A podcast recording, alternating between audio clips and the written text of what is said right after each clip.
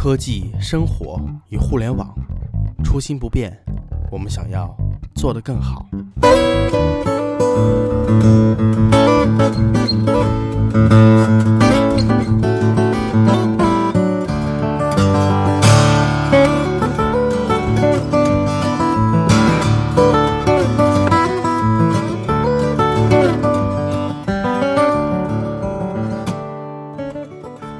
晚上好，这里是 Hi Media 的第二十八期节目，现在时间是十月二十四号星期六的晚上十点，啊，我是主播小 M 牌方便面。啊，大家好啊，我是主播 CY。大家知道啊，自从上期我们引入了一位新的女主播之后，对我们不仅平均颜值被拉低了，我们还有平均智商也被拉低了。所以，作为一期处于创业期的播客节目来讲，我们决定在本期正式更改我们的 slogan。平均颜值被拉低，你小心军将抽你啊！军将人呢？我在这里，我现在已经不太想去录这一期节目了。为什么是平均颜值被拉低？你你你家的数学是跟别人不一样吗？你家的负数，你家数值的负区之间是跟别人不一样吗？明明是被我颜值被我大大的提升了，好吗？哎，这个节目录不下去了，天哪！对的，好吧。啊、对，大家好，我是新人军将，这是我的第二期节目。但是在我和就是前辈大佬们相处的一周时间内，我已经被他们黑了无数遍了。哈，那随着我的加入，就是嗯新的血液的涌入，嗯我觉得我们的 High Media 也迎来了一些改变，比方说我们现在就要更改我们的 slogan 了。嗯，啊、我们新的 slogan 是“嗨科技乐生活”，欢迎大家到荔枝 FM 来收听我们的 Hi Media 节目。对，这个新的 slogan 听起来就比之前那个有气魄啊，不愧是这个军将起的，对不对？你看我这马屁就拍上了。嗯，对，CY 你赶紧拍一个，你保你得保证这个节目录下去，快拍一个。对对对对对，我我我我们这个节目在最近的准备过程中，虽然大家的口才没有提升，但是这个拍马屁的能力是绝对得到提升了。因为一天不拍马屁，这个项目就要黄，我压力好大呀。对对对，哎，刚好那个 CY 引出了一个话题，压力啊，压力也就是我们这期播客的主题了啊。然后我我好想吐槽说，大、嗯小 M 方便便，你这个梗转的好硬啊！是吗？转印的好，是的呀啊印的好。嗯，对嗯，硬的好，硬的好。嗯，最近有个电影非常火啊，它叫做《夏洛特烦恼》啊。我们想这个名儿起得好，我们想搬过来用，但是觉得呃搬过来用不太好，所以我改了个名儿叫《莫扎特烦恼》，是不是比那个美琪 CY 起的名儿要洋气多了？啊，那是那是，其实是这样的。嗯，我们今天在录节目之前，小 M 在群里说了一句，说：“哎呀，咱们仨就是简直可以叫三只动物了。”对我觉着这个他当时这个梗的原原题啊，是因为我们仨的微信头像全是动物，小 M 是只是是只猫，我是只狸猫，然后呢，妹子同志同志是是条单身狗，所以他说，哎，咱们正好是三个动物。但是这个嗯反、其实反过来说呢，我们为什么定这期节目是压力呢？也跟我们最近的状态很像，我们三个人好像最近也都累得像动物一样，是吧？对，但是你说累得像只猫一样，好像不太恰当。猫每天感觉都很懒。只有我累得像只狗一样。对我们仨现在是忙学术的忙学术，忙工作的忙工作。忙事业啊，对。嗯嗯，那么其实你们俩都有什么压力呢？呃，我觉得咱们仨呀，正好代表了现在这个咱们听众群体中很有代表的三类人，嗯一个在创业，一个刚刚开始自己的这个职业生涯，还有一个在读书。我觉得咱们仨的压力其实很有代表性。军将，你看妹子，你先讲讲你最近有什么压力啊？啊、我觉得我最大的压力就是说我在人生的道路上觉得迷茫了。嗯啊就啊是，说，我觉得就是 没有啦，其实就是在自己还在念书嘛，然后之后是继续念书呢，还是去找工作，找什么样的工作，然后都是一个比较严峻的问题。是，相信相这个问信你们题啊，两个当广大的大学生经经历也都过这个过曾经遇到程吧过。对，呃，对，你看啊，刚才军将说，嗯，就是找什么工作？其实这个问题我刚刚解决完，但是也没有解决的特别漂亮，因为，嗯，呃，大家知道我也是刚刚从学生毕业，然后开始了新的职业生涯，嗯，呃，找工作这个这个过程这写不表。我觉得人在开始一段新工作之后的这种迷茫是多方面的，因为你到一个新环境，可能面临新同事，面临新的岗位、新的职位，你会觉着自己有很多的。这个不不不确定，这种不确定，一方面是说，哎，手头的活儿不知道怎么干；另一方面，可能对自己未来的发展空间也会很怀疑。就这种压力，可能不是一个短时间内一个事情导致的，但是你会长期处于一个焦虑的状态。我觉得，哎，小 M，你最近创业，你有什么感觉？对我感觉，这个我之所以胖，都是因为压力大啊。哦，你这是哎，别人越压越说，你是从小胖到大的，别人是越压越扁，你为什么越压越大呢？压力大嘛，体内的气压大了，它就自然被撑大了啊。哦，你压力大吗？呃，你的这话把我噎住了，真的是内部压力啊。对，压力太大了。为什么呢？以前录播课只有一个学霸，现在录播课俩学霸天天压着我。啊，作为一个学渣，你看，录播课首先就压力大了，对吧？嗯，对。其次呢，我现在是在一家创业公司，创业公司是对。创业公司，它可能就是压力的代名词了。每天工作的压力真的是非常非常大，啊，我身上背着好几个项目，然后压得我都快喘不过气儿了。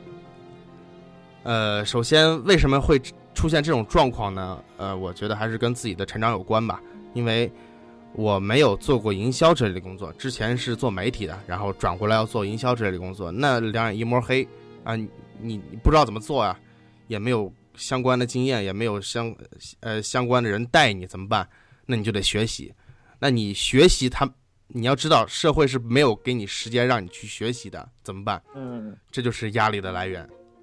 对对对，我觉得小杨刚才提的提的非常好啊，就是说我们每天在这种互联网的环境下，我们会面临一些新的问题、新的挑战，甚至是新的职位。对，然后这些都带来一些学习和成长进步方面的压力。嗯，但是呢，我们可能很难有时间和渠道去得到一个比较全面的学习的机会。所以你就是你明明感觉到我需要它，对，需要提升自己，我需要掌握一些技能，但反过来讲，可能我们又没有时间，没有能力，没有机会啊，对，没有机会去做这件事情。对，这这种两边之间的矛盾就导致了一种压力的出现。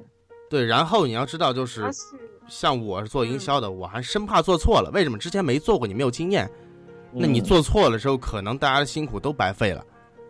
然后在这种不会做，然后你也不敢去试错的情况下，这个压力是相当大的。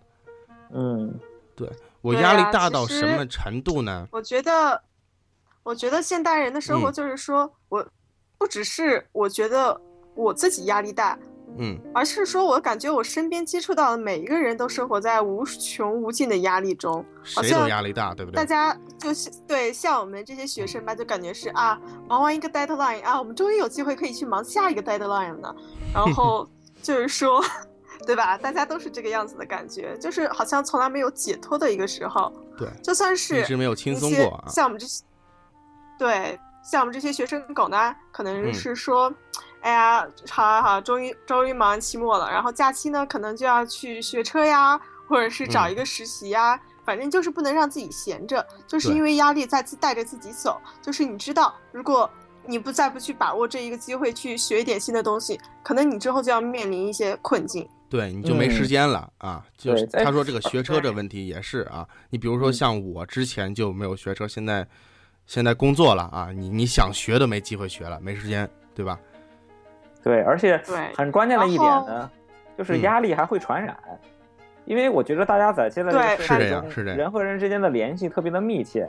然后一方面呢，是比如因为工作流程的原因，可能你的上一个环节的人他有压力，他可能他做错事情了，本来不是你的问题，但是他错了，他有压力就会转到你身上。或者说呢，大家作为朋同学朋友在共同在一起聊天也罢，或者说工作也罢。一个人的压力会无形的传染到别人身上，我觉得这也是我们越来越焦虑的一个表现。对，CY 说这点我尤其赞同啊，因为在我的工作之中呢，有一个这么一个上司啊，反正我领导也不听我节目，我可以拼命的黑他。我决定在这，我们真的要把这个节目开成诉苦大会吗？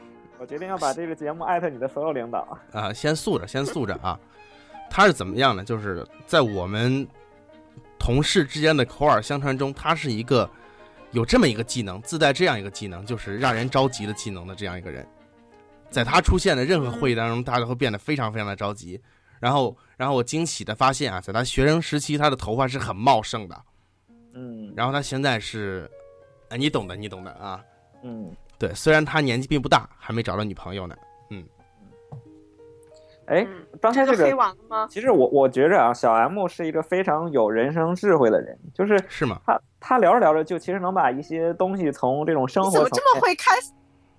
我真的很拍我了质疑你们俩的关系。你从来都是拍小 M 的马屁，我片头就对说了嘛，我就这个是说你拉低你拉低了我们全队的智商和智商 我和颜值我片头就。说了，我最近这个拍马屁的技能提升了嘛。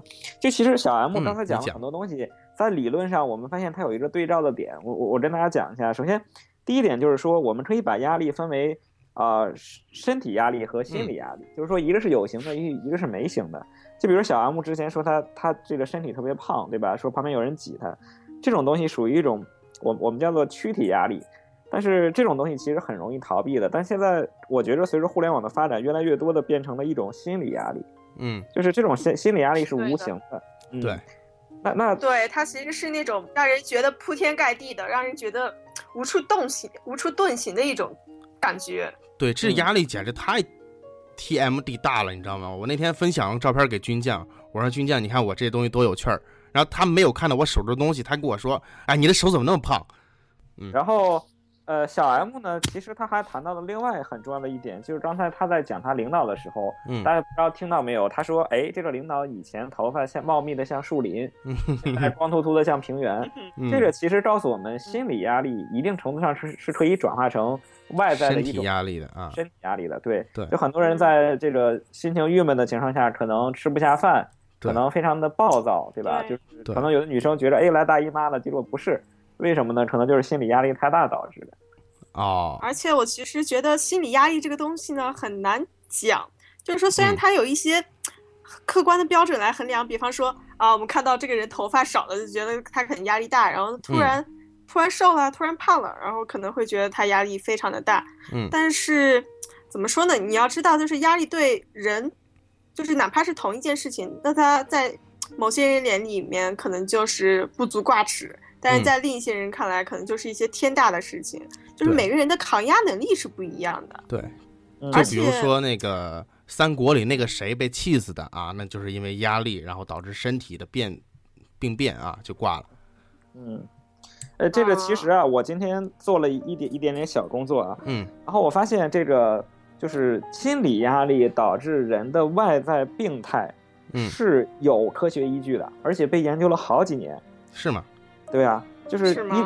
对医疗界表示啊，说这个心理压力呢可以分成短期心理压力和长期心理压力。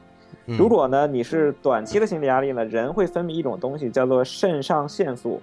就大家知道啊，肾上腺素一般是让你感觉刺激的一种东西。比如说很多人开赛车，人摸到妹子手了啊，说说一脚油门下去，我的这个肾上腺激素都分出来了，就感觉好像很爽。但其实呢，嗯这个人一旦体内充斥了肾上腺素之后，它就会抑制你的胃肠蠕动，嗯，同时会降低你的免疫系统。然后专家说，为什么呢？便秘，对，因为这样的话呢，你的血液和大量的精力会集中在你的头脑中，就它是给你机会让你去做逃生使用的。嗯这是短期的心理压力，就是说会在十到二十分钟之内导致你的消化系统不良和神经系统的、的这个过于亢奋。嗯如果你过了二十分钟，你还是压力很大，比如像咱仨这样，就天天一起床就觉得心理压力很大的人，嗯这个是什么病呢？这个一般分分泌一种叫做皮质醇的东西，就是它会影响你的胃酸的分泌，让你的血压升高。所以我们嗯看到啊，就是很多领导干部，时间长了之后，往往有三高。当然，一定程度上是说他们的饮食啊、运动不规律，但是嗯，很大程度上就是跟他的压力过大也有关系。对，一看国企员工分析的就是在理。对。嗯。那我其实真的觉得现在生活中的压力来源也确实非常的多。对，然后，比方说，有一些事情它本来是好事儿吧，但是你也会觉得有压力。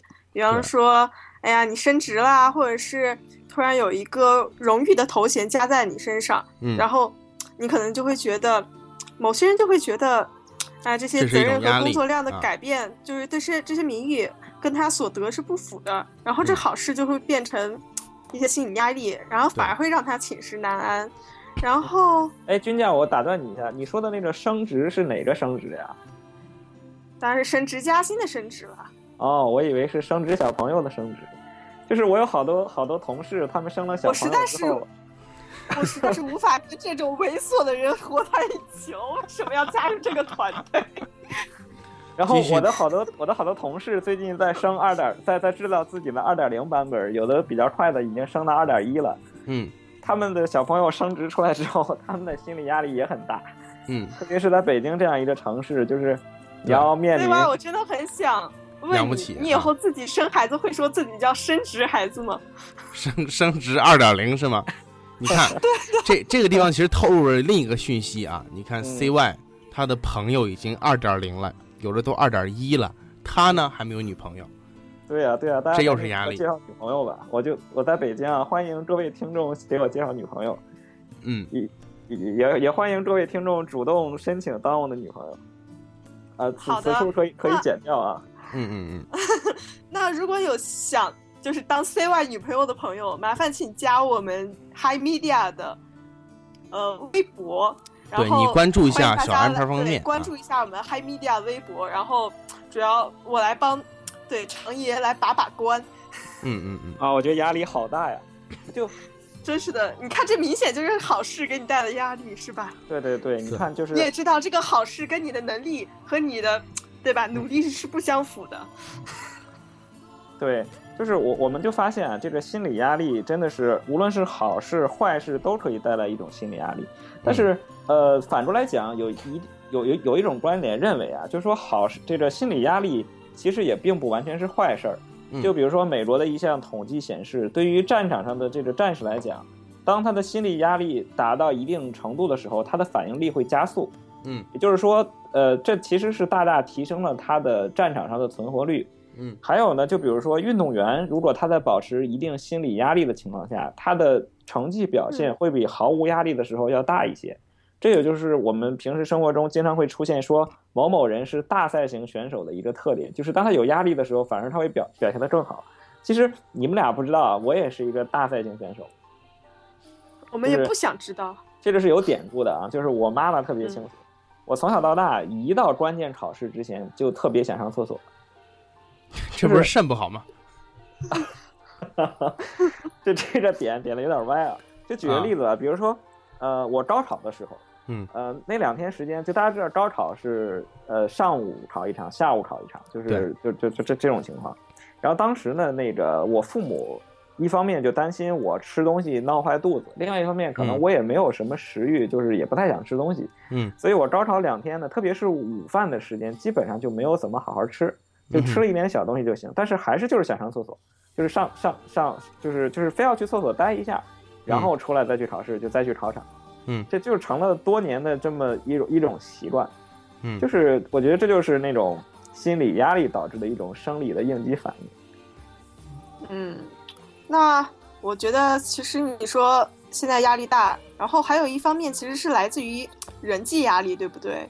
对对对，然后其实像我这种比较内向的一个妹子，对吧？然后其实我就不愿意往人堆里扎，因为我感觉其实他人即地狱嘛。然后有的时候嗯跟一些人处久了，尤其是一些陌生人，可能你们不容易那么相处。尤其是我还在岛国，然后就会觉得压力非常的大。然后尤其是一级一直念的都是一些竞争就比较高档的那种学校，然后竞争又比较激烈，然后感觉大家在一起都容易比较撕逼，然后也会觉得这方面的压力非常的大。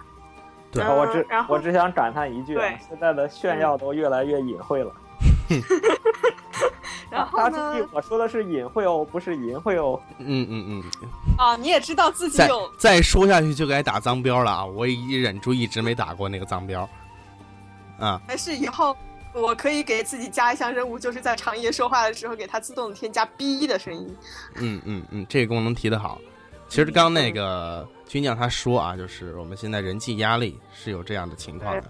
呃，其实互联网它把我们分成两个性格，一方面是我们在网络上所表现的一个样子，另一方面就是我们在现实中所表现的样子。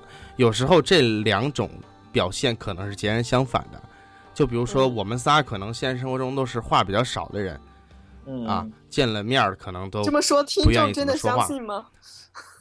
呃，他们会相信的，因为每个人可能都这样。然后我们在这个互联网上，比如说聊播客的时候，就屁话特别多，就嗯显得自己哎可以谈笑风生的样子。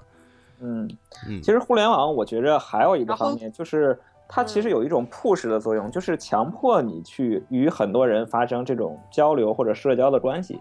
就像嗯军将说吧，比如说以前的时候，我是一个学生，或者说我性格比较内敛，我完嗯。全可以不去与过多的人发生这这个接触和交往，嗯。我可能这个只需要处理好我的一亩三分地就可以。但是现在有了嗯。互联网之后，特别是有了这种方便的社区工具、社交工具之后，你会发现你会被他人强迫的加入到一个社交氛围之中。经常比如说微信上大家就一起床，哎，发现你就被一个人拉到群里去了，然后就嗯。告诉你说，哎，这是什么什么群，然后我们就就被迫要跟这个对的，群里人对的。对的比方说，比方说，就是忽然被拉到一个群，但是你这群里的人已经很多年没有见过了，然后大家在说这奇奇怪怪你不懂的话，对，对，还有一些时候，比如说。嗯你会因为业务原因去认识一个人。假如说啊，你今天去办理一个宽带，我举个例子，你去办宽带，其实你跟这个业务员就是一面之交。我们今天嗯把这个合同签完，这件事儿就结束了。嗯但是有了互联网之后呢，可能他就会说，哎哥，呃哥，咱俩加个微信吧，对吧？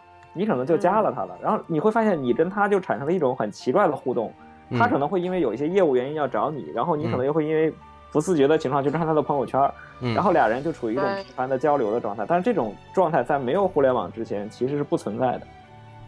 嗯，这样也算是一种吧。然后其实我觉得就是互联网，可能还给我们带来一种压力，就是说我们的人就是我们的三观更为频繁的被刷新，你不觉得嗯吗？就是比方说像什么，嗯、像我一个朋友吧，然后之前不是有那个叫什么来着？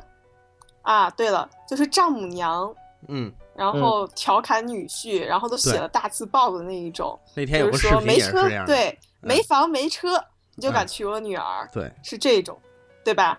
然后嗯我有一个朋友呢，他就他就觉得那个丈母娘说的没有错啊，为什么大家都要说那个对那个那个丈母娘，就都要讨伐那个丈母娘呢？嗯然后他就觉得一个男人作为一个男人没有房，你就不应该来对，你就没有能力对这个女生负责，那你为什么还要把人家一肚子搞大搞大呢？然后他就陷入到了这种无限的，就是内心的挣扎中。对，然后三观自己也想，就受到哎，我受好像也做不到那个丈母娘的标准啊。嗯。对，而且尤其是像我们这样的年轻人，你懂嗯。得，就是，呃，这种内心冲突造成的压力是非常让人难受的，因为我们的这个价值观还没有稳定起来，是，然后，嗯对，然后这样的这种压力其实是会，你知道，就会让这个妹妹子怀疑自己的三观，然后还质疑自己的智商，你知道吗？嗯，其实军将刚才讲的这个东西啊，在那个心理学上好像也有两个对应的词。第一个词叫做围观者压力，他说的是在这种现在的社会条件下，我们会，呃，不自觉的去观察到很多其实跟我们没有太大关系的事情。嗯，然后呢，这些跟你没有关系的事情，比如说这个丈母娘和她的女婿之间的事儿，其实放在十年以前，这就是别人家的事儿，对吧？别人家孩子跟我没关系。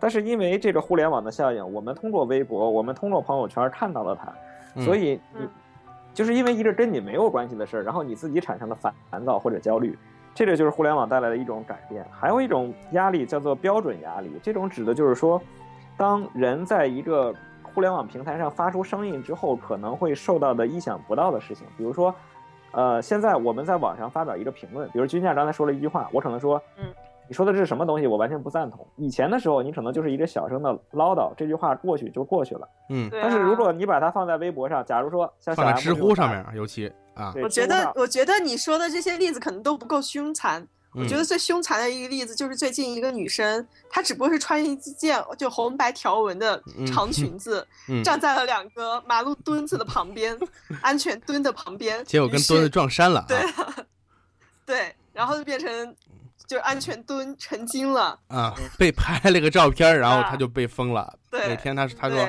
我这张照片成天被转千百次，我自己都受不了了，简直。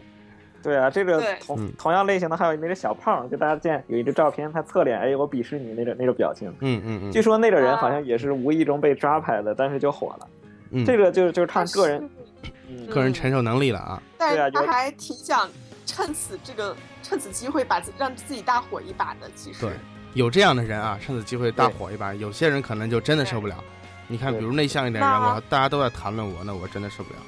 嗯，真的吗？嗯对啊，嗯，那其实你看，我们像刚才讲那么多，其实我们其实主要在讨论一个问题，就是说，好像作为一个现代人，就是我们是伴随着互联网成长的一代人。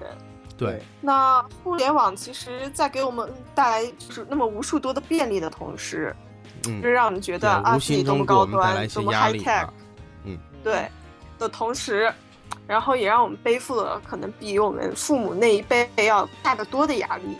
对，嗯，是这样。其实都说现在这个时代是最好的时代啊。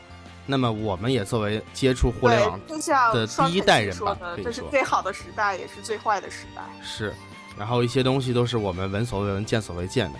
那安嗯德伍身上就出现了这种情况。对嗯，那其实像刚才其实主要说的就是互联网，对我给大家总结一下，就是说我们主要说的就是互联网给我们带来的主要有可能三方面的压力。嗯那嗯第一方面就是说，那这些社交网络的这些共享的生活给我们带来一些无形的压力。对就比方说，对我们之前可能就是说，哎，别人过着那种高富帅、白富美的日子，我们是根本不知道的。我们身边都是我们和我们同样一个生生长环境长大的一些小伙伴们，就每天搓泥巴，然后跳皮筋儿什么之类的。然后嗯突然有了网络，然后我们知道他原来别的现在过了什么小朋友样日子啊我们和我们的生活是不一样的。是，对，对，原来原来美国是有卡戴珊家族的，然后啊我们是有 Baby 和黄晓明的，嗯，对？吧？然，后就会无形中，就是像那些网红，然后他可能嗯。晒自己的包，然后晒什么的，然后就让一些小姑娘会觉得啊，为什么他们可以有这些东西，而且他们显得好像啊是说，对我努力了，我好像嗯付出了一切，付出嗯。了一些东西，然后我就可以得到这些东西，对。然后那这些东西真的会让一些女孩子，尤其是价值观还不够稳定的一些女孩嗯。子，她去追嗯。逐一些这些这些对。比较怎么说呢？可能外在的一些东西。对，嗯其实这个体现最明显的，比如说我跟那个军将，其实我们俩是小学和初中同学，那么我们有一些这个共同的微信群啊，里面就有我们过去的同学。然后在我们每天特别忙碌，在追求生活的情况下，就看到他们那些同学每天过得相当的闲，而且滋润。对啊，就就是确定我们的小学和初中同学不会听我们的节目是吧？就是我在这儿攒钱买六袋苹果，然后关嗯一天出门就买苹果六袋去了。是，就有这种落差感啊！你想，我们出身都是一样的，为什么你们现在就是过这样的生活？然后我们为什么付出了比别人更多的努力，却没有得到相应的幸福？对对，其实这种压力也不只是说来于那来于那些网红啊，或者是真的是那些阶级很高的那些人，嗯可能真的是我们的朋友，就比方说朋友圈压力，因为大家就是即使是我们身边人，他们他也只想展现自己就是生活中最好的那一面状态给大家，嗯嗯我们不会是说。很可能有些人会散发负能量，但是很多人都还是会炫耀，比如说，对，哎呀，十一了，我们就有对吧？去哪儿旅游十一国啊？庆节，嗯，国庆节朋友圈朋友圈摄影大赛是吧？摄影大赛，嗯对。然后而我们在干嘛呢？我们在苦逼的加班啊！对，然后小然后小姑娘可能就说到了光棍节，哎呀，我不是光棍，然后男朋友又带我去怎么怎么样了，然后我们这些真正的光棍光真正的单身狗就窝在我在宿舍里，然后默默的啃着面包直啊什么的。对，嗯，对有一个消息让我简直崩溃啊！就是我们公司程序员都 TMD 的有女朋友，每天那个自己电脑桌面儿他女朋友，他的 iPad 也桌面儿有女朋友，手桌我已经面也是女朋友吐。槽了无数遍了，对？他每他每天做的最多的事情就是每天说话都在说，哎呀，我女朋友昨天说了个什么事儿，我女朋友昨天看了个视频，然后让我们 简直是要崩溃的情况。我觉得，我觉得小 M 已经彻底把这个当你的吐槽大会了。我我给大家讲个好玩的事儿啊，就前段时间，我我这个实在忍受不了我十三寸的 MacBook 的这个小显示器，我决定买一个大屏幕，然后我就攒了一个月的钱，嗯，买了一个显示器，然后寄到公司去了。本来很开心，我说哎，今天晚上开始有显示器用了。但是大家知道这个显示器啊，是一个非常大件的包装，就是非常引人注目啊。就你拎着它在公司里横冲直撞，所有人都会问你，哎，你这是个什么东西啊？然后我就很开心，这人说，哎，你看我买的显示器。就说我我们领导就说，哎，那个你怎么不买个电视呢？就是他觉得你买这么大的东西，肯定买电视合算嘛，对吧？然后我还没回答，他马上来一句，哦，对，你是单身狗。然后我瞬间觉得压力好大呀！买显示器这么开心的事情，就就被这一句话毁了。啊，所以就是是反着来讲，我觉得在互联网这个平台下，我们呃可能每天就是就像刚才军将讲的，一方面我们能获取到大量的在以往没有互联网的情况下可能获取不到的消息，比如说像我父父母那一辈，他们可能跟什么战友啊、同学啊。在毕业或者说从部队出来之后的很长时间内就没有太深的联系了，因为对就没见过了啊。对，他没有一个频繁的渠道能让你看到别人在做什么。是对，但是现在我们可能会很容易的就看到以往的所有同学现在每天是一个什么样的生活状态。是。另外一方面呢，就是它让我们很海量的能够获取别人的评价，比如说，嗯，我现在我换一发型，对吧？以前我挺开心的，可能只有单位同事两三个人看到，他们也不会说什么。嗯，但是现在呢，你你发着自拍到微博上，你说哎，我换了新发型，可能一会儿就四五十人出来吐槽，而且你脑袋上还顶着顶顶着坨屎一样。所以 我觉得这也是互联网带来的一种，就是海量的信息为我们制造了很多不必要的信息源，也带来了很多不必要的压力。对，对。然后还有一方面就是我们刚刚其实也提到，就是互联网和我们现在这些就是社交联系在一起，好像它对我们的人际关系也造成一些影响。就比方说，嗯，我们在以前可能接触到的都是只是身边的同学啊什么的，嗯，那时候连电话都是一些都是一个奢侈品。对，那我们的人际关系就是真的是很直接，接触到的都是身边的人，是真实的人。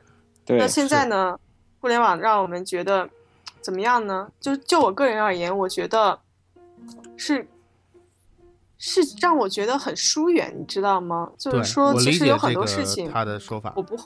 对，真我真正在难受的时候，嗯，或者是或者是遇到一些问题的时候，我可能只会跟个别的一些人讲。然后，如果连这些个别的人都讲完的时候，就是说我我可能会。你不知道去找谁去诉苦了啊？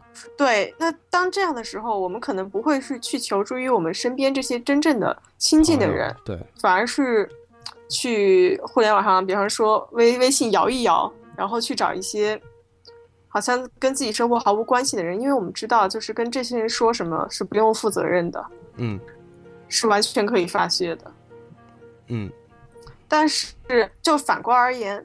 就是说，你跟这些陌生人接触之后，其实我觉得没有减轻你自己的压力，没有得到发现，反而是让自己觉得更空虚，然后觉得更孤孤立无援。因为这些人，他们只不过就是，也是想通过你，嗯，对，来缓解彼此的这种寂寞、焦虑这些负面的情感。嗯嗯。嗯，对，其实我们现在可以看到啊，自从这个微信开始变得让让沟通变得如此方便之后呢，我们电话都很少打了。对，对我我可以翻到，我可以翻我的那个通话记录啊，我发现除了跟工作上的人有交流，除了跟我家人，因为他们不会用微信会有交流之外，跟我朋友几乎不打电话。有时候我在想，真的去想了解一下我的大学同学他们在在干什么，我。我想打出来一个电话的时候，我会不敢去打。你只要去看他的朋友圈就好了，你也不需要去。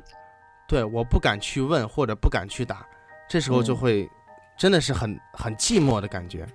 嗯嗯。长野呢？长野有这种感觉吗？这块我必须吐槽两两点啊。我觉得首先第一点是，互联网的很多交流方式让我们感觉好像跟很多人关系很亲近了，但其实就像小 M 说的一样。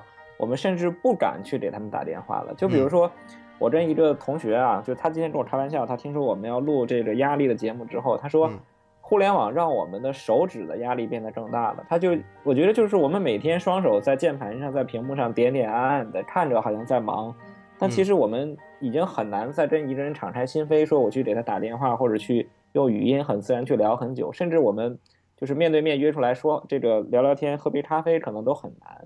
我觉得这是互联网带来的一个东西，就是往深层次说，它给我们制造了很多不必要的或者说很虚伪的社交关系。嗯，我我就可以回想我们小的时候，对吧？我们跟玩的最好的朋友那就是铁哥们儿，我们跟我们不喜欢的人就是保持着很远的距离。嗯，我们其实生活的很随意，就是永远跟开心的人在一起。对。但是现在呢，我们就是前段时间微信促生了一种新的关系，叫做点赞之交。意思就是说，俩人可能生活中没什么来往，但是就是朋友圈，你给我点个赞，我给你点个赞。我觉得这还算好的，因为我现在每天必要的啊。对我现在每天都能看到一些这个网络新闻啊，就在讨论一个问题，嗯，比如说如何看到微信好友是不是删除了我，嗯，如何判断微信好友是不是拉黑了我？我觉得这个问题都非常的、非常的让人哭笑不得，对吧？就是按说我们在暴力啊，对，对，他其实是介入到了一种人际关系的焦虑中。对对对，甚至我们发朋友圈都要考虑，我们要分着组，什么人能看，什么人不能看，对，然后谁可以看我的朋友圈，谁不可以看我的朋友圈。然后我觉着，就是本来是很单纯、很快乐的这种社交的事情，都被搞得非常的复杂。然后好像我们看起来朋友很多，一看通讯录有好几千个人，嗯嗯，但实际上我们又能跟多少人说心里话呢？我觉得这是一个。互联网带来的非常尴尬的问题是是提到这一点啊，前两天刚好有个实例啊，我们公司有个妹子，前两天我突然间发现她那个朋友圈把我拉黑了，然后我心里特别奇怪，因为我平时确定你的同事都不会听你的听你的播客吗？没事，他们他们他们是听我播客，但是听了没事儿，因为这是好事，这我要讲的不是什么坏事儿。我突然发现他把我拉黑了，然后我心里就特别忐忑，忐忑了一早上，我说我是不是？哪天说错话了，或者是做错事儿了什么的，对，然后我压力特别大，然后我快下班的时候，我就问了他一下，我说我说你你怎么把我拉黑了？嗯，哦，然后他才说哦不好意思，就是我有两个账号，嗯。啊，你同时加了我两个账号，然后因为两个账号我朋友圈会更新一样的消息，我怕就是呃更新刷屏嘛，怕别人烦，所以我就是把一个账号给不用了。嗯，哦，原来是这这样一个情况。对他让我烦恼了一天，对，对，其实这个也挺好玩的。你们讲的这个情况还真的是让我觉得和那个就是大家都看的那个很有名的那个系列的英英英剧一样，就是那个《Black Mirror》黑黑镜。嗯嗯。它其实就是讲这些互联网给我们带来的生活的其实一些问题，然后它把它不断的放大。完了，我又想起第一集那个首相和 Peter 的那一段了。不要再黑卡梅隆了，人家正跟我们的习大大谈的正欢呢。不要完了，你对对我的心理，你对我的心灵造成了阴影，我纯洁的小心灵再次受到了伤害。现在我压力大的原因是我没看过这部剧，他们在聊什么我都不懂。对，你看，这就是互联网。对，就是这个是，其实也是另外一个，就是说，你有没有觉得，就是自己和互联网是？就像我们这一代人根本无法切断自己与网络的联系，对，就像我们说那个马斯洛，基本需求已经不是什么物质了，基本的物质保障了，而是 WiFi。嗯，对对对。而且我觉得就是说，好像互联网会让我们导致一些不必要的这种压力，就在于，呃，我我顺着刚才刚才这个话题说，就像小 M 说的一样，嗯。这个话题本来其实跟他没什么关系，就是一个人看到一个剧有点感触，然后正好另外一个人看到了附和了一下，嗯，但是你作为第三，就是这个里面的少数派，嗯，你就会觉着好像自己莫名就是好像要被这个圈子排斥出去，或者感觉自己知道的不如别人多。我在生活中经常会出现这样的事情，就比如说，呃，我的其他专业的朋友他们在讨论他们专业的内容的时候，我就会感觉自己特别的无知。哎，学霸又在炫了，天哪！呃，不是，那这种无知，其实我认为就是，我认为就是互联网，互联网导致的。比如说，我我经常看到，啊，有一个，比如说一个漂亮妹子在朋友圈发一句诗词，然后可就就是，然后就立马就有人能喝出下句来。对他，其实这个就是我可能做不到，但是我就会觉得，哎呀，我我我好笨啊，这个我都不会，然后就会去狂补，就去去去查。我觉得真的是长夜，真的是我们这一个组的怎么说呢？如果我们组真的是像我们平时私下里开玩笑说什么。就是说，有点像 Penny 和那个 Shelton，还有那个 Leonard，然后就是说很像 Big Bang Theory 的那那一套组合的话，然后我真的觉得长爷就是那个 Sheldon，因为说实话，我才是那个念了心理学双学位的那个人，但是我刚刚在听长爷尼玛 居然开始跟我讲理论的时候，我那个心情真的是卧槽。而且大家要知道，他只是下午随便看了一看啊，学霸就是这样练成的啊。你你要知道，你比潘妮长得丑多了。你要知道啊，你你真的是比 Sheldon 烦多了。你看，现在他说他比潘妮丑多了，这个时候我还得想一下到底谁漂亮，这就说明学霸跟学渣的差距啊。因为你因为你是不唱脸的人，嗯行了我们不扯这个你们不扯这个真的要嗯这样侮辱我的颜值吗？没有没有没有没有没有到正题啊，，在我眼里你你对，就是我刚发现小 M 讲一个特别好玩的事儿，他说他那个朋友有两个微信号，嗯就是呃，这个让我想到一个特别好玩的事情，就之前我一个挺好的哥们儿啊，他嗯在朋友圈就是中，就是他有一天给我私信，他说，哎，那常言我换一个新微信，你加一下吧。嗯然后那个我我就很好奇啊，我说你那个微信用的好好的是怎么了？然后他说、啊，你甭提了。那个我原来的微信加了我们公司领导，然后我们领导呢，就是他现在在一个地产公司啊，嗯他们可能会有一些楼盘的上市的消息，比如开始卖楼了呀，什么就是有有促对销有优惠。他们老板要求你必须把这个消息分享到朋友圈，是对。然后呢，那个他就是因为他虽然虽然设设了一个分组嘛，就他他那个分组里只有同事和老板，嗯但是他经常发的时候就忘了这件事儿，所以经常我们朋友圈早上起来就是，哎呀，楼盘促销了，楼盘促销了。问题是，他促销我们还买不起，所以大家就都很烦，说你呀不要发这个了，好烦呀！你说我们对吧？一天这工资一平米都买不够，这这一个月的工资一平米都不够买的，你还天天发这个。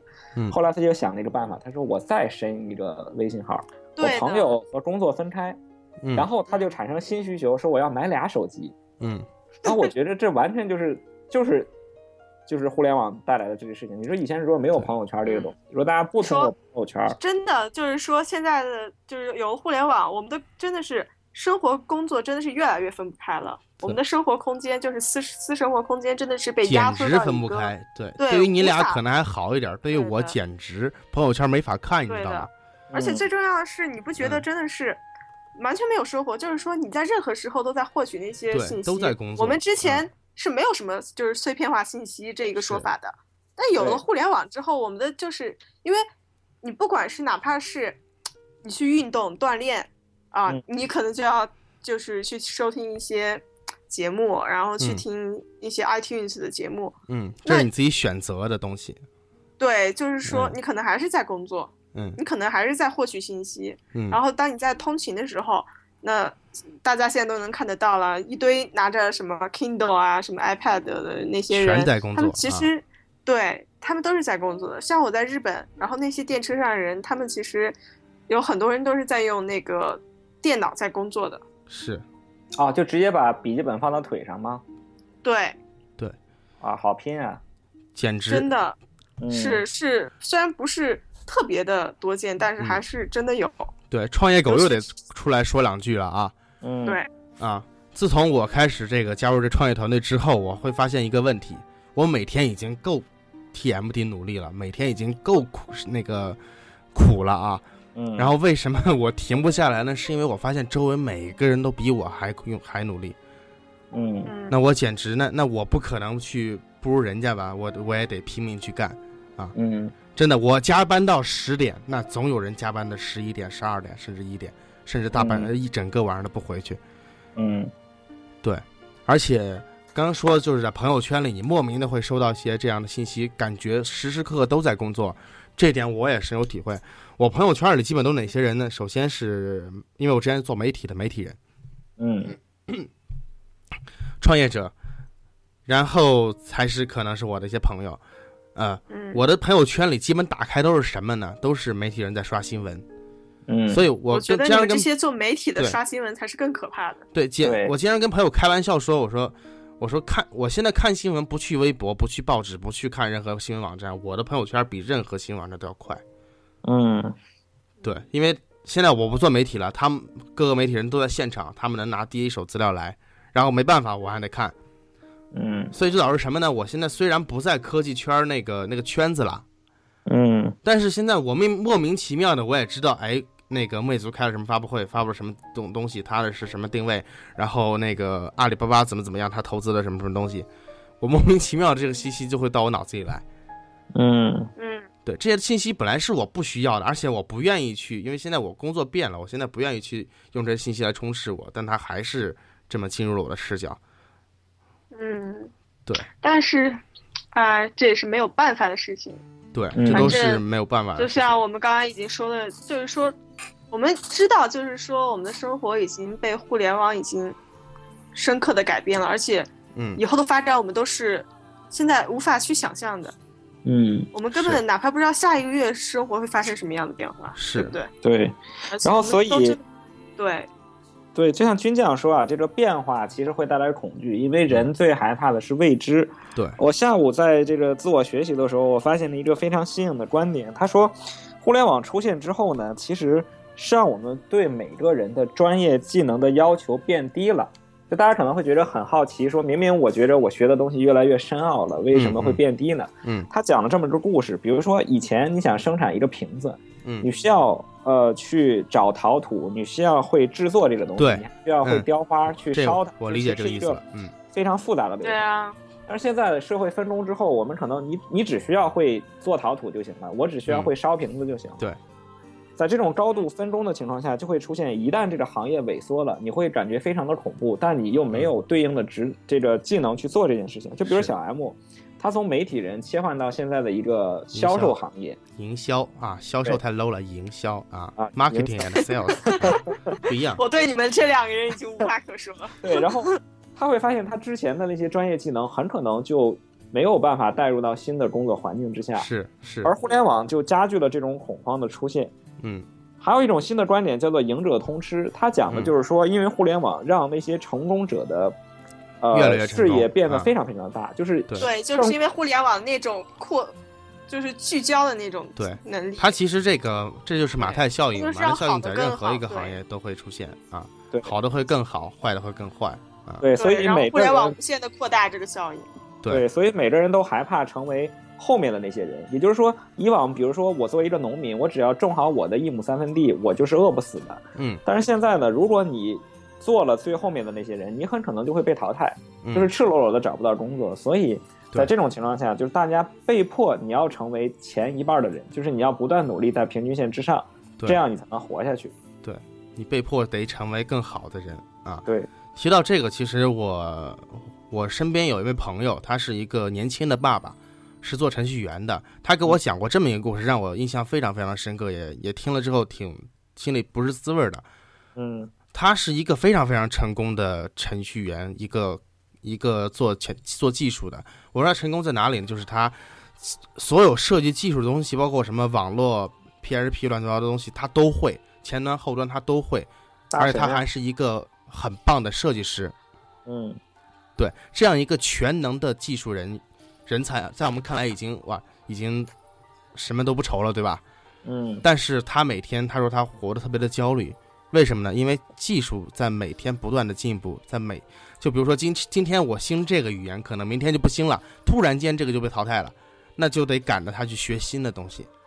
嗯他跟我经常说，他他跟我经常说他会可能会每天会做噩梦，怕哪一天醒来发现自己什么都不会了，那就养不起自己的老婆和女儿。嗯所以他每天都在拼命的学习。我经常看他桌子上就垒了很厚很很多的书，然后每天一闲下来他就在看书。嗯，哎，小 M，你看，你刚才提到了，就是我们面对压力的时候，会就是找到自己的一种试图缓解或者说试图解决压力的办法嗯。嗯，就比如刚才您讲这位大神，对吧？他通过学习来这个解决自己的压力。那你觉着这种方法有没有效果呢？哎，其实我们刚才谈了半天啊，都是谈都是在叙述问题、陈述问题啊。我们嗯嗯，生活中的压力都有什么样的问题？什么样的问题？已经不是叙述问题、陈述问题，你们对俩是吐槽自己已经啊开成了对诉苦大会。诉苦大会啊。有些人那么从自己的同学，真是太过分对。那么其实我们现在可以看看好的一面，我们先来尝试怎么解决问题，嗯但其实说实话，就是说。其实压力其实就是一个魔鬼和天使的一个混合体，对，它其实就是一个双刃剑，就是说嗯你把它处理好了，然后你你可以把压力化为动力的话，对，那么其实它其实在可以帮你保持到一个比较好的一个状态，让你的智力可能处在一个比较紧张的、啊较高的水平。是对，让你更好的去处理生活中的各种事件。这嗯其实是生理给我们带来一种就是处理让处理处理问题的一个能力。对。嗯那那那个但是常言遇到压力就想上厕所，这个对对这怎么对什么问题啊？你不要提这个了好吗？嗯，然后，那其实要是那个心理压力处理不好，那它可能确实是让我们心灵和躯体就受到无数的伤害。就比方说，呃，可能现在抑郁症患者嗯那么多，嗯，那跟我们现在生活压力可能是非常的联系非常紧密的。对。然后，那现在像什么胃溃疡市的人啊，啊，他不光对胃溃疡，胃溃疡他的心理疾病已经很多了。现在尤其是一就不只是线城市的人，心。理，就比方说胃不好的胃溃疡啊，嗯。然后还有一些别的一些生就脱发啊什么之类的，啊，对，失眠多梦，嗯。失眠多梦啊，这些、嗯。这些病的人也是越来越多了。就比方说最近新出的一期《唐家屯儿》，你看他那个当他那个唐家屯的那个当家的都已经胃溃疡，然后都吐血了。哦，嗯然后你要知道，就是说压力可以让人的那个整个人都不好了啊。对，可以让身体崩坏到什么程度？对我这想解决办法，你看他又开始迅速的再去加重这个话题啊，压力又又上去一层啊。啊、对，其实我其实想说的不是说是在加重人这个问题，就是说嗯我们一定要处理好这个问题，就是说一定要它真的是魔鬼和天使的一个混合体。对，所以说我们真的要它是你的动力；对处理不好，要讨论好对，那我们应该怎么处理？因为真的是我们无法挽回这个趋势嘛。嗯。嗯那么怎么来处理压力，就是我们接下来要聊的啊。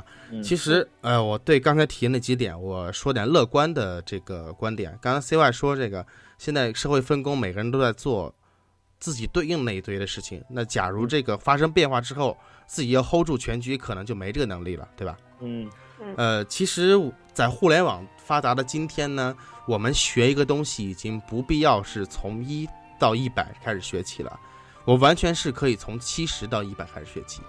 我们的学习过程发生了翻天覆地的改变。嗯对你就比如说，我现在，比如说我们录播课吧，我们要学，如果我们系统要学的话，我们可能要录这个学这个音频软件它的这个原理，对吧？对，我们要我们要去市场去去去去去了解了解这个市场，去了解这个哎究竟什么样的麦克风就才能去录音，因为这东西对我们来说都是完全不了解的。嗯对，包括你们俩现在也是涉及到一个问题，叫选购新的麦克风。对，如果这个没有互联网，让你们单独自己去选的话，你们肯定是，因为这个东西你不知道啊。虽然 CY 我们都是科技圈人士，对吧？嗯你也科技设备玩的不少，但是嗯麦克风这东西你懂吗？真的不懂，是吧？对，嗯对。但是我们现在有了互联网之后呢，我们就可以从七十学到一百，嗯嗯你就可以去查，你就可以去分享，你就可以去看别人分享的经验。对，对你就可以在网上，在知乎上去问这个问题，然后直接把答案搬过来，这样你的学习过程就减少了很多。嗯这是互联网还带来一个正面的影响。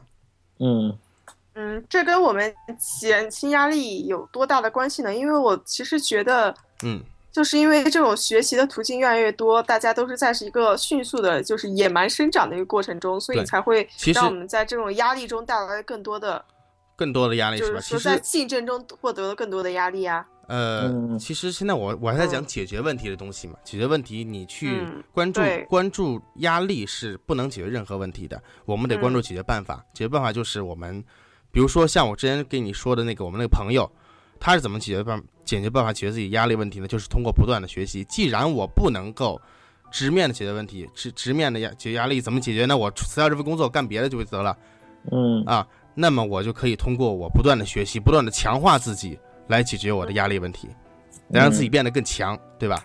嗯呃，我我我给大家分享两个我自己最近琢磨到的，就是比较细微的、切实可行的能够缓解压力的方法。嗯我觉得第一点就是说，把目标细化一些，就是把一个大的志向拆成很多小目标。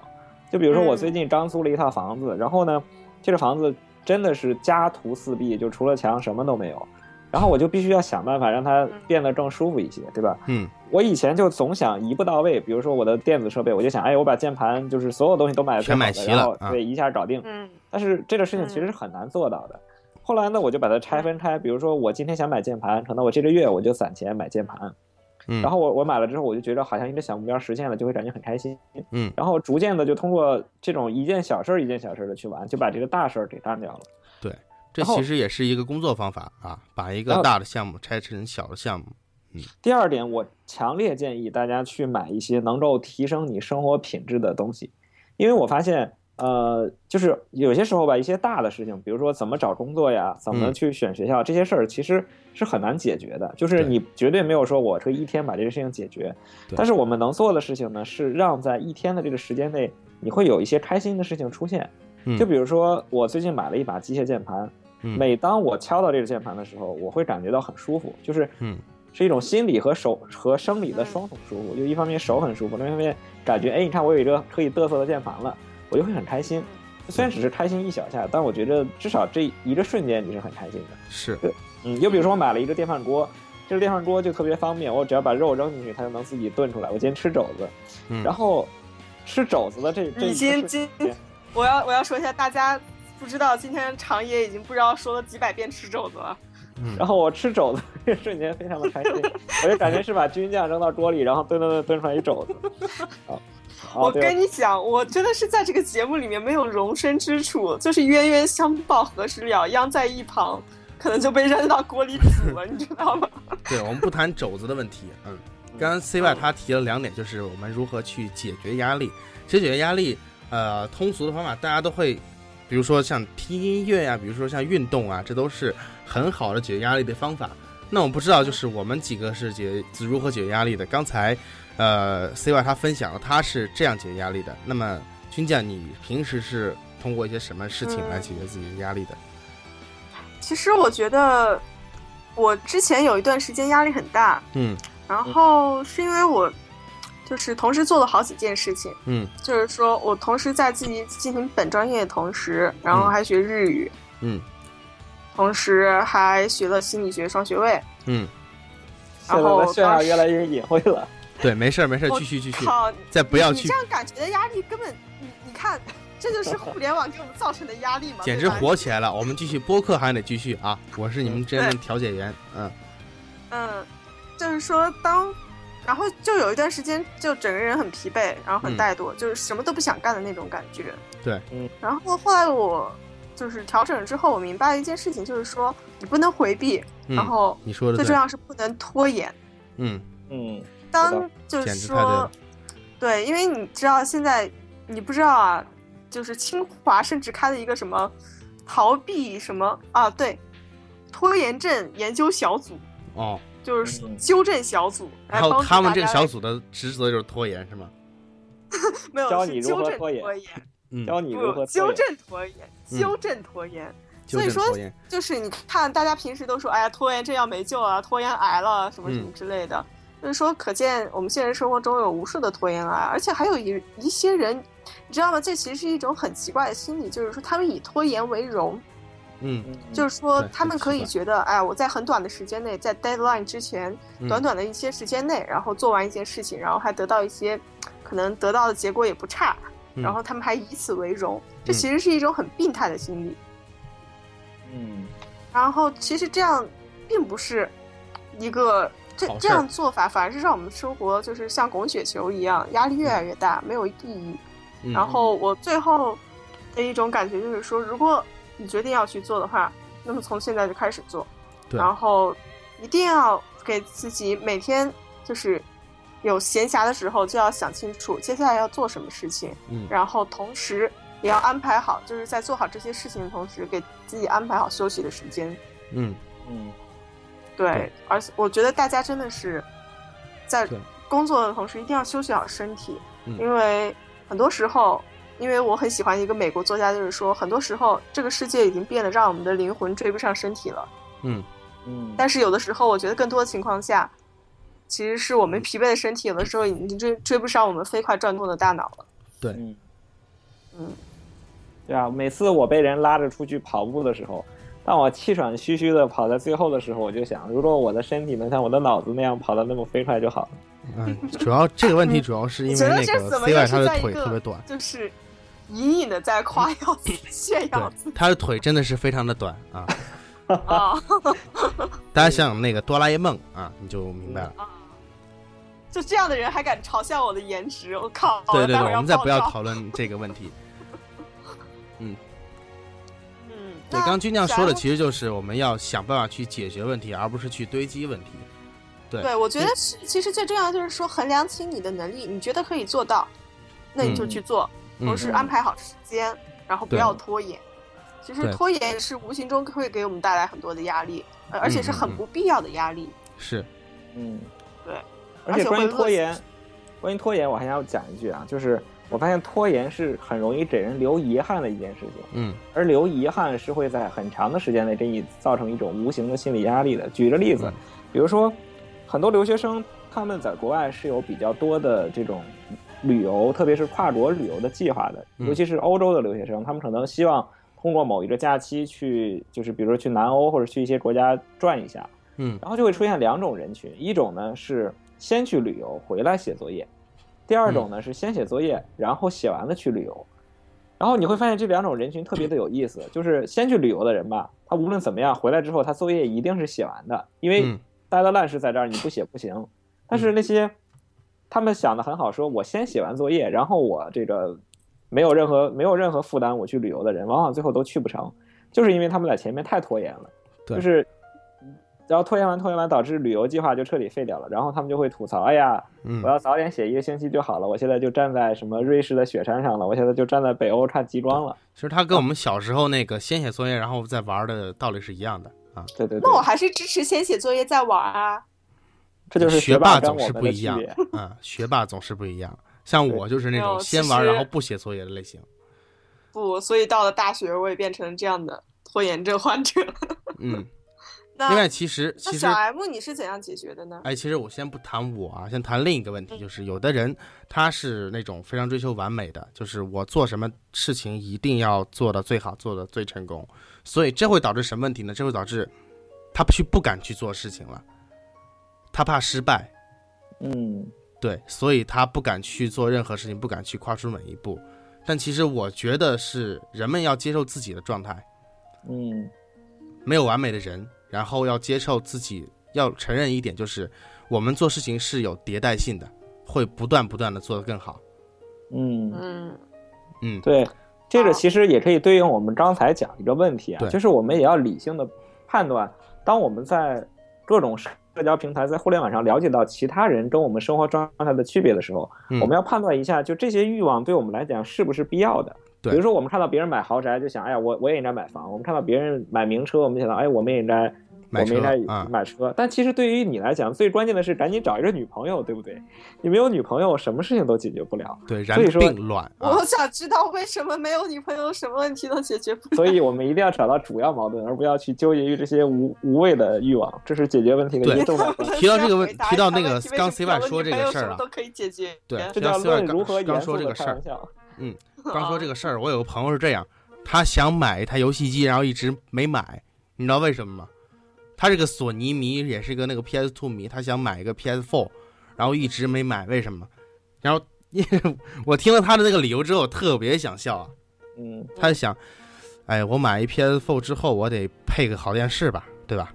我家那对电视太小了，然后配个好电视之后，我家又放不下，我得买个房子吧，对吧？然后，然后如果配个房子之后，那我这连对象都没有，要房子干嘛呢？嗯，然后就一直就特别特别的惆怅。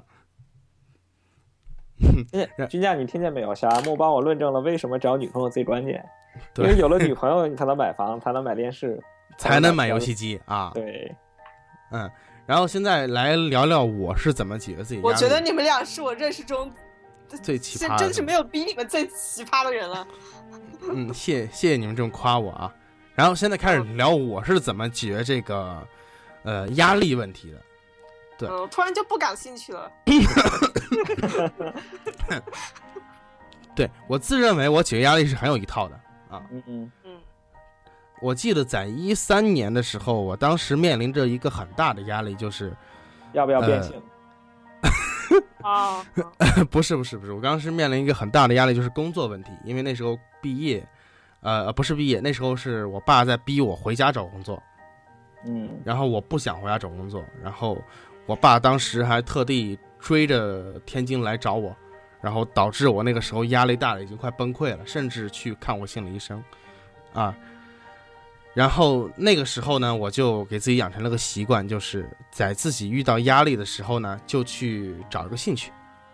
嗯对然后这个习惯也伴随着我每年给自己寻找一个兴趣爱好，让自己生活变得丰富起来，让自己能够忙其他的事情去，更理性、更乐观的去看待自己的问题，看待身看待身边的问题，看待自己的压力。嗯我那个时候呢，给自己找的爱好是摄影，我就去，呃，因为那时候挣的比较少，花了整整一个月的工资买了一个单反相机，嗯然后每到周末的时候，我就去坐动车去北京参加一个呃摄影的一个团队团体活动啊，那个团队特别特别搞笑，都是老头儿啊，年龄都特别大。然后我们 我们我终于知道为什么你这么老气横秋了。哦，我以为你说你终于知道他为什么喜欢我。哎呀天哪！然后我，然后那个我记得特别特别有意思，就是租模特儿，但我们那时候还租模特儿拍模特儿嘛，模特儿还比较呃租那种租不起贵的，我们租那三百一天的，都是都长得是跳广场舞的呀？没倒没有惨到那个地步，反正就是比较惨的三百一天的模特儿，租了之后就去颐和园买一个通票，我们就拍一天啊。嗯，我嗯那个时候确实是把我的压力问题也解决了，然后也让我有了对自己有了更多的认识，然后我开始想自己的价值在哪里。如果我想在除家以外的地方发展，我应该去做什么？我应该如何去改变自己？我是觉得当时这个决定对我来说是一个比较比较意义重大的嗯。然后到我去年了，我来深圳这边了，做了个媒体，然后压力也非常大。为什么呢？因为嗯，首先这是一个陌生的城市，对我来说，这城市也没有任何，几乎是没有熟人。然后我平时社交也会比较少，在这种情况下，我想，因为它会是一种无形的压力，寂寞有时候比任何东西都可怕。之前我们在有有一期节目叫《一个人的新年》里面分享过一个，就是在去年的，在今年的大年三十那一天，我因为没回家，然后我下楼去买东西，发现整个街道上没有一个人，我几乎看不见人。当时我那个心里简直又害怕又就要把自己压死的感觉。啊然后我去年去找的什么爱好呢？去年我就是学做饭啊。我即将一到周末，我去超市买一大堆东西，然后就呃研究黑暗料理。我把那个我 我试过做过很多很有趣的东西东西东西啊，比如说把紫薯、红薯就乱七八糟的薯全买起来，然后看一下哪个做那种拔丝田鼠更好。啊嗯对，经常搞这种奇怪的实验啊。然后拍我觉得你的马桶会不会很惨？呃对，好恶心。对啊，好恶心！你这什么啊？嗯，然后然后。这有个好，处啊，就是应该被剪掉。这有个好处啊，就是在我给自己找爱好的同时呢，我也给自己培养了两个能力啊，比如说嗯是摄影的能力。那摄影能力就让我在以后的工作中，我可以有这么一个能拿出来工能能能拿出来用的技巧技能。然后做饭也是，我起码就是自己一个人的时候，我饿不死，我可以自己给自己做饭吃，也是在解决压力的同时，也给自己培养了一个技巧。然后今年其实也是一样，今年我来到这个创业公司，我的工作是特别的多，而且压力比我以往都要大很多很多很多。然后这个时候我就是因为时间少，我不可能出去 social，也也没有什么时间在家里做饭了，我也需要一个去排解自己压力的对象。然后我就开始那个，啊，刚给自己找了个爱好，就是拼模型嘛。我就买一大堆高达模型，然后一个一个拼，拼好一个，然后再买一个新的，拼好一个再买一个新的。在这过程呢，既是我一个人的休闲，也是一种排压。然后我还能得到一大堆比较好看的这个模型摆在我的桌上，让我每天就比如说现在录课录播课的现在，我看到这模型，我心里特别开心。嗯对，这是我自己解压的一些方法啊。嗯，对。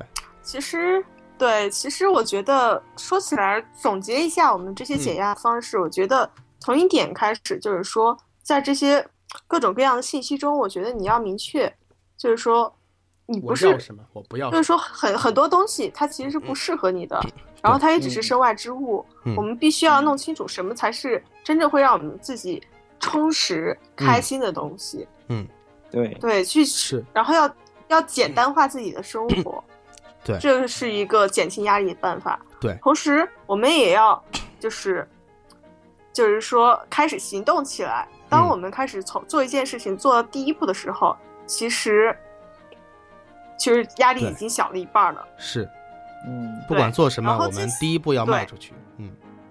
然后同时呢，我们也不能说是生活的很单调，嗯。同时我们要给自己找一些兴趣爱好。嗯。那这样的话，可能就是说，呃，尤其是你通过兴趣爱好可以接触到很多人，对，然后这样的人可能会带给你新鲜的一些观点、新鲜的知自己快乐的识，东西。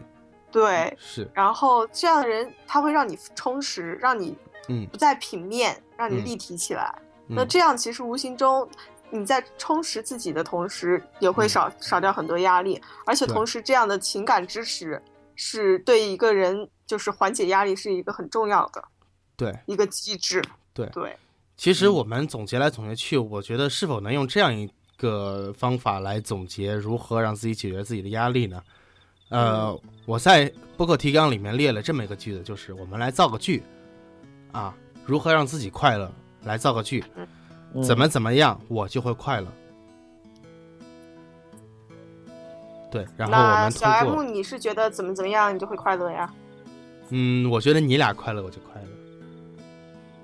太虚伪了！我俩快乐就是你给我们发工资，快发工资。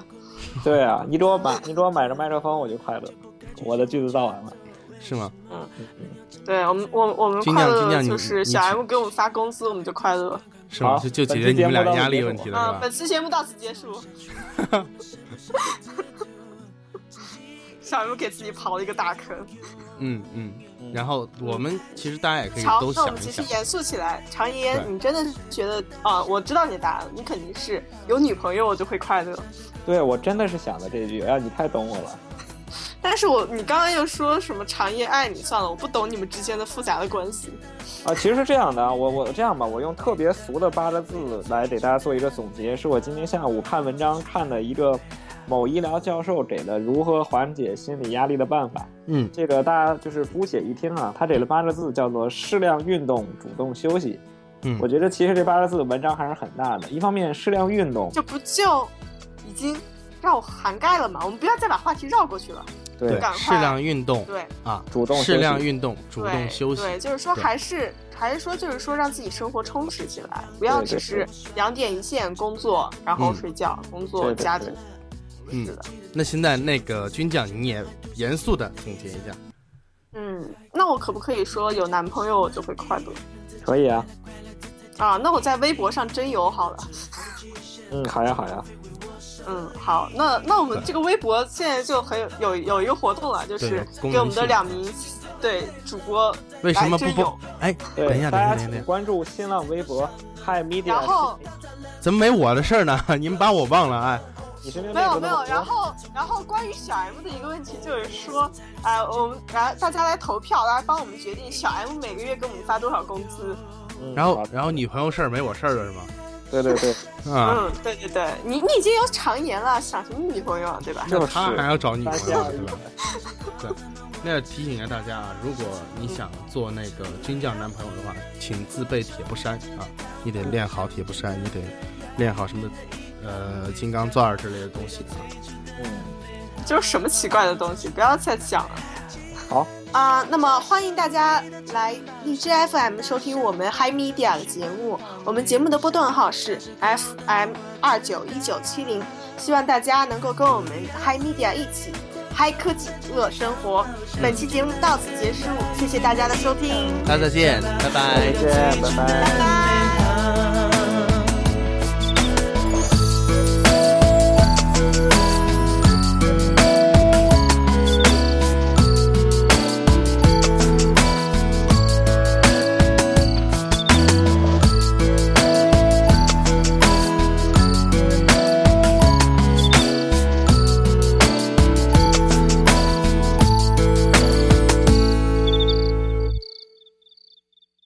上一期的节目播出之后呢，有些朋友通过新浪微博和这个荔枝 FM 给我们节目留言，然后我这边可以念给大家听一下。嗯，微博 ID 叫做七二零先生的朋友，他说终于更新了啊，表示感叹啊。嗯，是这样，我们节目之前呢，这个更新频率确实是稳定不下来，每次都承诺要周更，但是一直都没有履行诺言。不过我们现在有这个新主播军将的加入啊，相信我们以后这个节目这个更新频率会上来的啊。谢谢你的期待。嗯，有一位微博 ID 叫做 Native Preacher 的朋友，他说喜马拉雅不更新了吗？等了好久了。他其实问了一个问题啊，就是我们除了这个荔枝 FM 还有没有其他的渠道啊？我们节目现在的更新渠道只有这个苹果的 iTunes Podcast 和荔枝 FM，希望大家知晓一下。嗯。然后有一个微博 ID 叫做 Candy Tozy 的朋友，他说：“赶紧关注女主播啊！”我这边也说一下，女主播的 ID 叫做军将么么哒。哼，嗯，哎，刚才那个 Native Preacher 他又说了，就是表示每周都会听一遍你和憨熊大栓的智能手机大盘点，希望每年都会有一期。嗯，这个愿望呢，我跟大栓和憨熊说了，确保我们每年都会做一期类似这样的节目给大家听。如果大家喜欢的话，嗯，另外在这个荔枝 FM 上面呢，有这样一条留言是海龟大人留的，说，嗯，节目一直在听，感觉声音不太清楚，已经下载了高音质的。那么我猜可能是你那个是通过这个移动网络下载的。那么移动网络下载的话，它声音是会有压缩的。呃，不过你的这个意见提得非常好，我们都会在以后的这个录音上面要注意一下。另外还有一位朋友，他叫做 Sue。他说：“真的很不错，很认真的节目啊！我们这边也感谢你的支持。嗯，这以上就是我们的听众留言。当然了，也希望大家通过新浪微博、荔枝 FM 或者是苹果的 Podcast 评论区给我们节目留言，帮助我们茁壮成长。我的微博 ID 叫做小 M 牌方便面，CY 的微博 ID 叫做 CY Fox Cat，然后军将的微博 ID 叫做军将么么哒，欢迎大家关注。”